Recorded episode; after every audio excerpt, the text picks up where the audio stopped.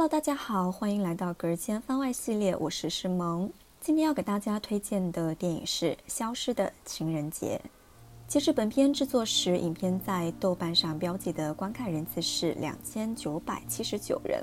影片讲述的是邮局柜员杨小琪，从小他做什么都比别人快，甚至连手表的时间都比别人快；而公交车司机阿泰则完全与他相反，他做什么都比别人慢。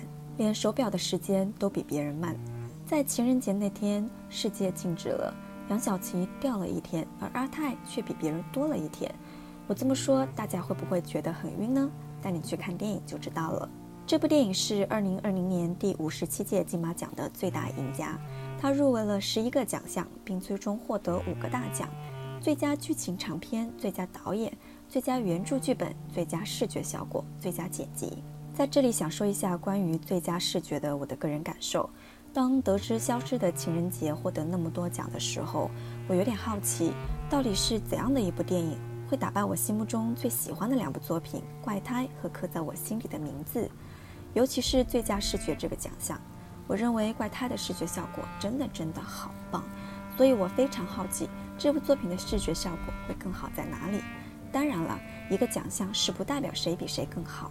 我觉得是不同风格和口味的原因。不过呢，当我看了这部作品以后，我觉得它的视效也确实很棒，特别是展现台湾乡村和海边风景的一幕幕，真的让我惊叹。在影视作品中，从小看到大的台湾，竟然有永远看不腻又新鲜的风景出现。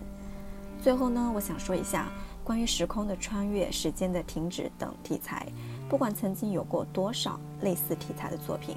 只要找好了角度，只要有好的想法，都可以拍成好看又时髦的作品。好，今天的推荐就到这喽，拜拜。